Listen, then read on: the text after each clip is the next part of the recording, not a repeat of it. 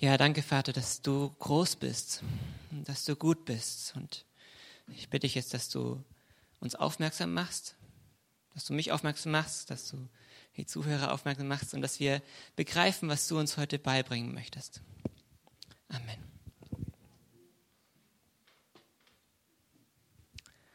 Also, ich wollte noch kurz äh, zu mir erzählen, dass ich jetzt im letzten Bibelschuljahr bin. Im Oktober bin ich fertig. Und ähm, genau, die Bibelschule ist da in der Nähe von Köln, deswegen ist es so gut. Ähm, das mit dem Beamer funktioniert noch nicht. Wenn ich an meine Zukunft denke, dann habe ich noch keinen Plan, aber einen Traum. Ähm, jetzt hat, ja, sehr schön. Ähm, und zwar, das ist ein, ein Feuer, das so einmal erlöschen ist. Und, ähm, aber es glimmt noch und es gibt noch Hoffnung für dieses Feuer. Und so sehe ich das irgendwie so ein bisschen. Ich möchte Menschen Mut machen, die Leidenschaft an Gott wieder neu zu entdecken. Diese Leidenschaft neu zu entfachen und ähm, auch diese Geduld mit diesen Leuten zu haben. Weil wenn man auf so ein Feuer jetzt einfach nur Holz drauflegen würde, dann würde es einfach nur ersticken, es passiert nichts. Aber mit Geduld und mit Puste und mit ein bisschen Holz und vorsichtig und dann irgendwann brennt das Feuer wieder neu und das Leben von dieser Person sieht ganz anders aus wie vorher. Und das ist so mein Traum und was das jetzt konkret heißt, weiß ich noch nicht. Aber ähm, ich werde sicher in den nächsten Monaten einen Rundbrief schreiben und euch berichten, was so meine nächsten Schritte sein werden, hoffentlich. Ihr könnt gerne für mich beten, dass, ähm, ja, dass ich da Gott folgen kann. Für die Predigt heute, ich probiere es nochmal. Geht leider immer noch nicht. Die nächste Folie bitte. Ja. Ähm, für die Predigt heute möchte ich euch fragen, wie geht es dir?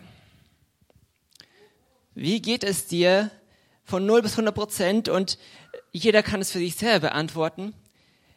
Aber ich möchte dich kurz drüber nachdenken lassen, weil manchmal in dem Trubel kriegen wir es nicht so richtig mit.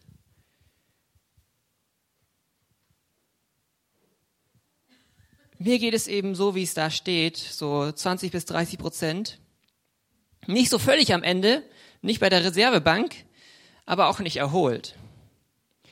Ich finde die Bibelschule total gut und hilfreich, aber auch total anstrengend. Vor allem, ähm, weil es ja nicht nur darum geht, was zu lernen, so im Kopf, sondern vor allem auch von meinem Charakter her zu lernen. Und da merkt man sehr schnell, was so seine Baustellen sind und was ich noch lernen muss. Und das ist manchmal echt anstrengend. Und für mich ist es besonders gerade so dieses herausfinden, was äh, ist jetzt gerade dran, welche von den vielen Baustellen, auf was konzentriere ich mich. Ähm, auch was, welche Bedürfnisse habe ich gerade und wie kann ich auf diese Bedürfnisse gerade gut eingehen. Ähm, aber vielleicht sitzt du auch gerade da und du sitzt bei grün 90 Prozent fast voll. Und wenn es so ist, dann brauchst du auch kein schlechtes Gewissen haben, auch wenn meine Predigt jetzt hauptsächlich für die ist, die sich gerade schwach fühlen. Meine Botschaft an dich heute ist vielleicht dann, ist ja super, dass du dich stark fühlst. Überleg mal, wie kannst du damit anderen dienen? So, das ist das, was der Auftrag Gottes an starke Leiter ist, anderen zu dienen. Und deswegen ist die große Frage von der Predigt heute, wie geht heute Gott, wie geht Gott mit Schwachen um?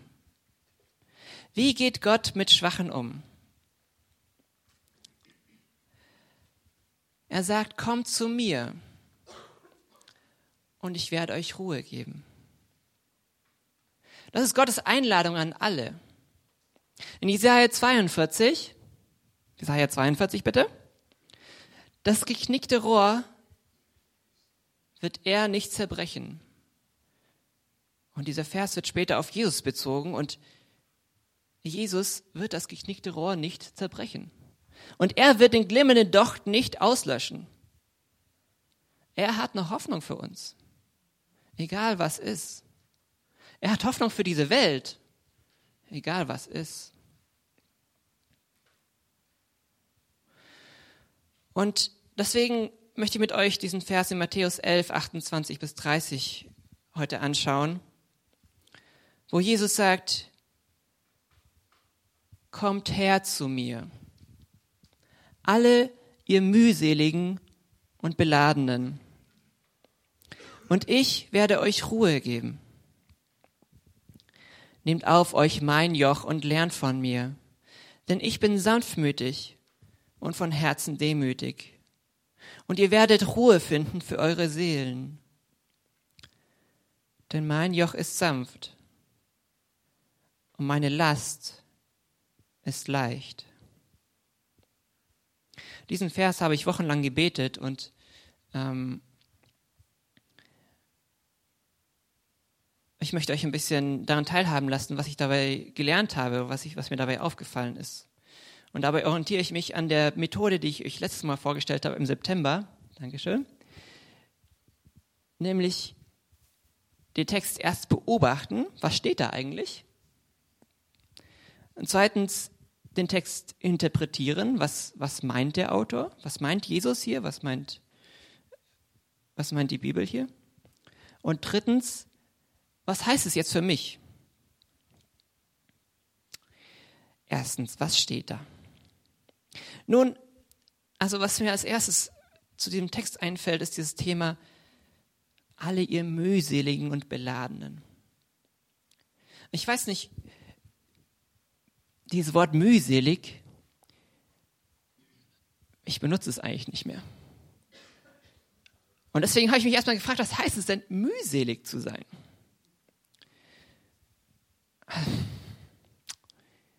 Und um das ein bisschen besser herauszufinden, habe ich einfach mal in andere Bibelübersetzungen geschaut. Luther sagt, die ihr mühselig und beladen seid. Okay, das ist schon ein bisschen verständlicher, weil dann merkt man, ach ja, die mühseligen, die sind einfach diejenigen, die, es gerade, ja, die sich abmühen, die euch plagt. Oder wenn man sich plagt, dann ist man müde. Okay. Und die Beladenen, ja, mit was ist man beladen? Naja, wenn man mit etwas beladen ist, dann ist da eine Last, eine ziemlich schwere Last. Das heißt, diese, diese Bezeichnung malt eigentlich ein Bild von einem Lastesel. Ein, ein Tier, das total schwer beladen ist, viel zu viel eigentlich ist. Und dann, aber es muss ja weitergehen. Es muss ja weitergehen zum Ziel und trottet dahin. Und er müht sich ab. Und inmitten dieses Abmühens sagt Jesus, kommt her zu mir. Kommt her zu mir. Und dann trottet der Esel dorthin und dann ist es für ihn wie so eine Oase. Er kann durchatmen. Er kann, weil, was macht dann Jesus? Er lädt erstmal diese Lasten ab. Und dann gibt er ihm was zu trinken oder was zu essen. Vielleicht schläft der Esel noch ein bisschen aber da hört der Vers nicht auf. Jesus gibt uns diese Pause. Er gibt uns diesen Frieden. Und das ist letztendlich das, was Jesus, was Gott meint, wenn er uns dieses Gebot gibt, den Sabbat zu halten, den Sonntag zu heiligen. Ihr dürft auch mal Pause machen. Ihr müsst nicht die ganze Zeit arbeiten.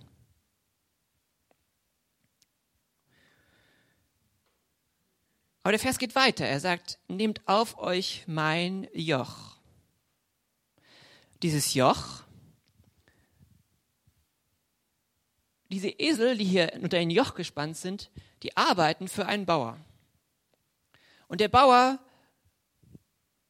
transportiert da etwas oder er pflügt ein Feld oder wie auch immer. Ein Joch ist erst ein Bild dafür, dass wir für Jesus arbeiten ja wie, jetzt, äh, ich darf mich ausruhen, dann soll ich wieder arbeiten, was bringt es denn dann? Bin ich dann nicht wieder abgemüht? Ja, der Vers hört ja hier noch nicht auf. Dieses Joch redet nicht nur von Arbeiten, sondern auch irgendwie von Unterordnung. Weil wenn diese Esel dieses Joch ziehen, dann können die Esel nicht aussuchen, wo sie hinlaufen. Dann bringt es ja alles nichts. Die folgen oder sie folgen den Befehlen vom, vom Bauern. Und tatsächlich wurde das Wort Joch von den Juden damals auch im übertragenen Sinne für eine Unterordnung verwendet. Nämlich unter dem Joch eines Lehrers sein, eines Rabbis sein, bedeutet seiner Lehre folgen. Das tun, was er sagt. Die Lehre von Jesus folgen. Und deswegen sagt auch Jesus, nehmt auf euch mein Joch und lernt von mir. Weil es ein und dasselbe ist. Indem wir von ihm lernen, sind wir unter seinem Joch.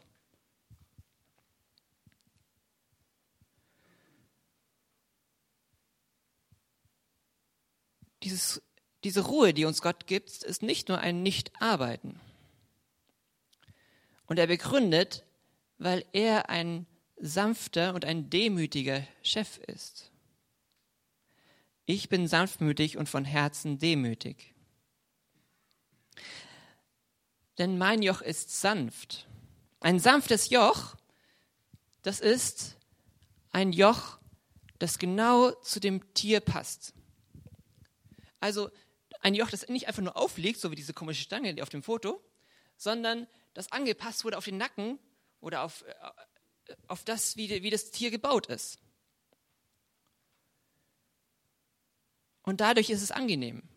Es ist immer noch Arbeit, aber es ist einfacher als vorher. Und deswegen möchte ich dich ermutigen, Jesus hat eine Aufgabe für dich, die dir entspricht, die genau zu dir passt, weil er es gut zu dir meint. Und hier ein kleiner Exkurs, wie finde ich denn diese Aufgabe, die zu mir passt? Das könnte sicher auch eine eigene Predigt sein, aber ganz kurz, meistens ist es nicht eine Stimme, die vom Himmel kommt und dir sagt, tu mal das. Das ist in der Bibel so zwei, dreimal passiert, vielleicht zehnmal, aber das sind die Ausnahme. Meistens ist es eher eine Leidenschaft, die in dir wächst. Ein Bedürfnis, das du siehst, wo du merkst, oh, da will ich was tun. Die Gaben, die Gott in dich hineingelegt hat, warten darauf, wie ein Same aufzusprießen. Und darum darfst du dich fragen, was ist dein Traum, was ist deine Leidenschaft?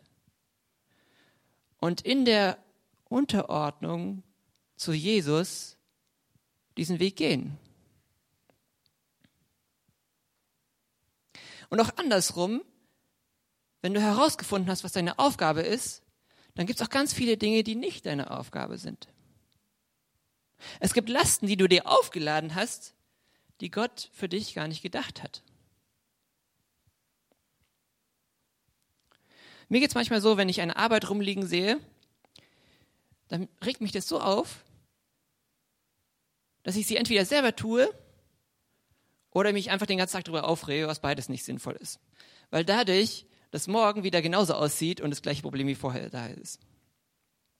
Manchmal kann es hilfreich sein, das einfach zu tun, aber langfristig muss man manchmal auch mit meinen Leuten im Wohnheim reden zum Beispiel. Wenn du Dinge tust, weil sie sonst niemand tut, dann hilft es keinem. Weil Gott möchte, dass du ihm dienst. Und dass du in allem, was du tust, es für ihn tust. Kolosser 3, Vers 23 sagt Paulus zu den Sklaven, tut alles, als würdet ihr es für Gott tun. Tu es, weil du Gott ehren willst, oder lass es sein.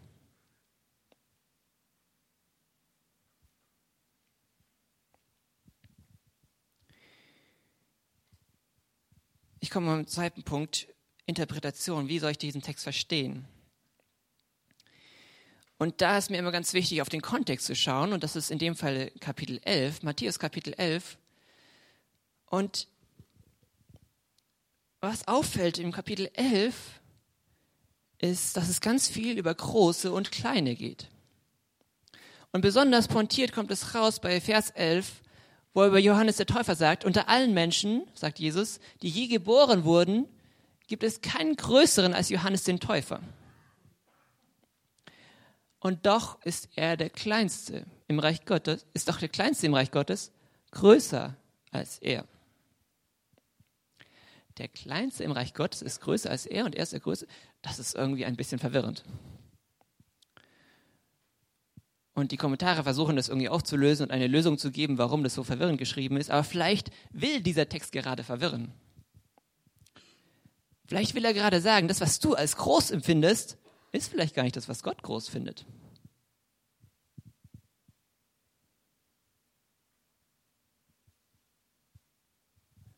Was ist, wer ist denn nun der Größte im Reich Gottes? Spannenderweise hat Jesus tatsächlich mal eine Antwort auf diese Frage gegeben. Wisst ihr die Antwort? Der Diener, ja. Matthäus 18, Vers 4 sagt er noch eine andere Antwort. Letztendlich sein Fazit ist, der Diener ist der Größte.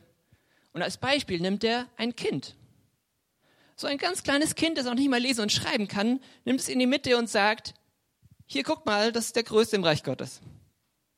Und die Jünger denken sich, Jesus, wir sind doch schon jahrelang mit dir unterwegs und dieses Kind soll uns voraus sein? Das gibt's doch nicht.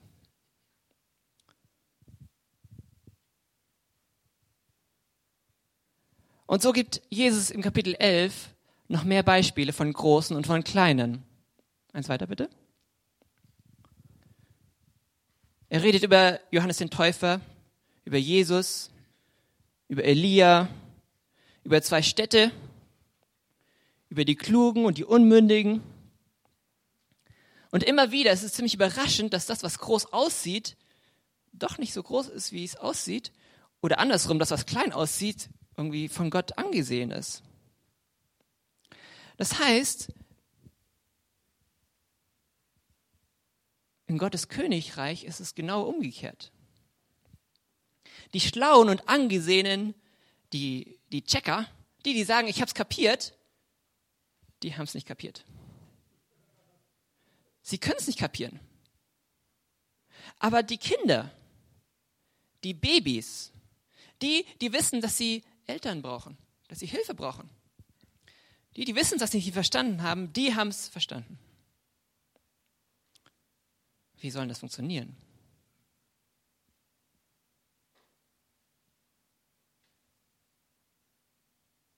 Und darauf sagt Jesus diese letzten Verse, kommt her zu mir.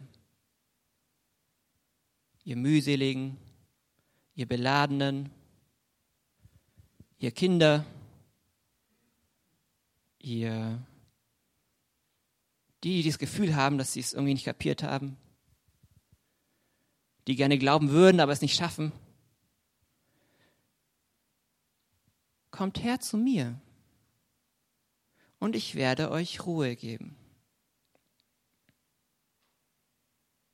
Das heißt, durch dieses Kapitel 11, das ihr gerne nachlesen könnt, durch dieses Kapitel 11 wird, werden diese Verse irgendwie viel mehr als nur so Kuschelverse. Ich finde diese Verse total schön und angenehm, aber es geht nicht nur darum, dass es angenehm ist, sondern dass Gott da irgendwie die Maßstäbe ver vertauscht, verwirrt. Dass Gott gerade die Schwachen auserwählt hat.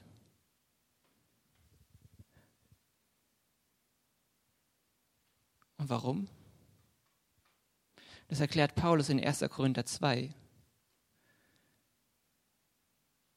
Wenn es die Philosophen wären, die, die den Glauben verstehen würden, die Großen, die Angesehenen, die Reichen, dann würden sie die Ehre bekommen. Aber er möchte, dass ihm die Ehre gebührt. Alle Ehre gebührt ihm allein. Und deswegen erwählt er gerade die Schwachen und die Armen. Um den Leuten zu zeigen, sogar die Fischer. Sogar so ein Petrus kann durch den Heiligen Geist Reden halten, von denen diese schlauen Leute dastehen und denken, Moment, wo hat er das gelernt? Das kann doch nicht sein. Und alle wissen, das kann nur Gott sein. Es geht um Gottes Ehre.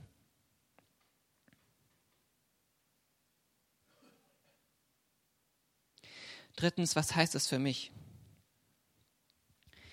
Eigentlich ist es ganz einfach.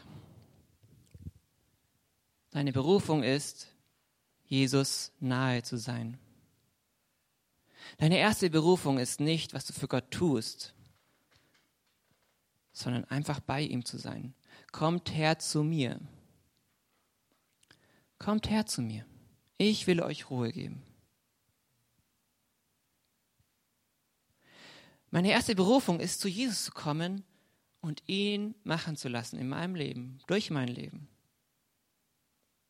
Das ist ein bisschen so, wie wenn die Batterie einen Stromstecker hat, den sieht man hier nur ganz bisschen, und du diesen Stromstecker bei Gott ansteckst und die Batterie wieder neu bei Gott auflädst, weil du ihm vertraust, dass bei ihm alles ist, was du brauchst. Die ganze Kraft, die ganze Lebensmut, was auch immer. Und ganz ehrlich,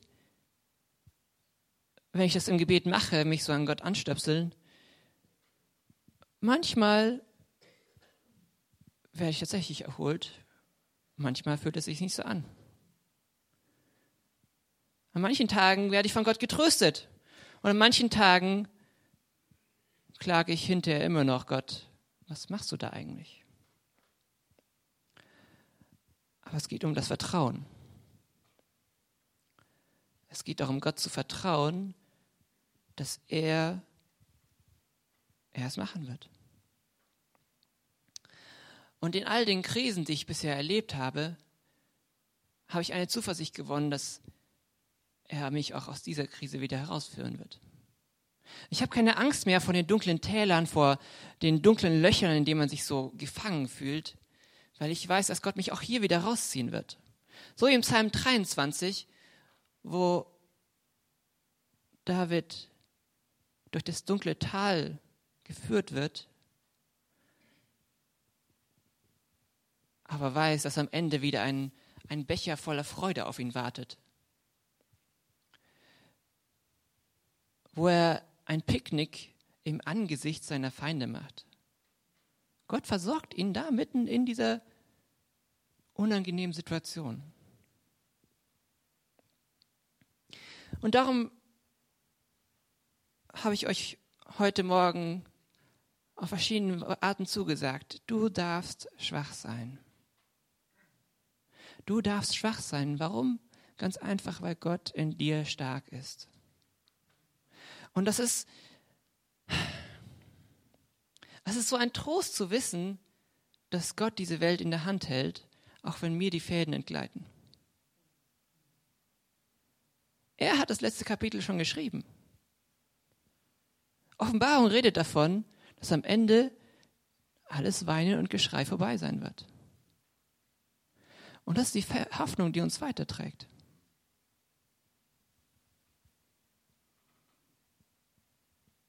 Du darfst schwach sein und dich in Jesus fallen lassen, weil er stark ist und weil er gut zu dir ist. Kommt zu mir, alle ihr mühseligen und beladenen, und ich werde euch Ruhe geben. Nehmt auf euch mein Joch und lernt von mir, denn ich bin sanftmütig und von Herzen demütig. Und ihr werdet Ruhe finden für eure Seelen. Denn mein Joch ist sanft und meine Last ist leicht.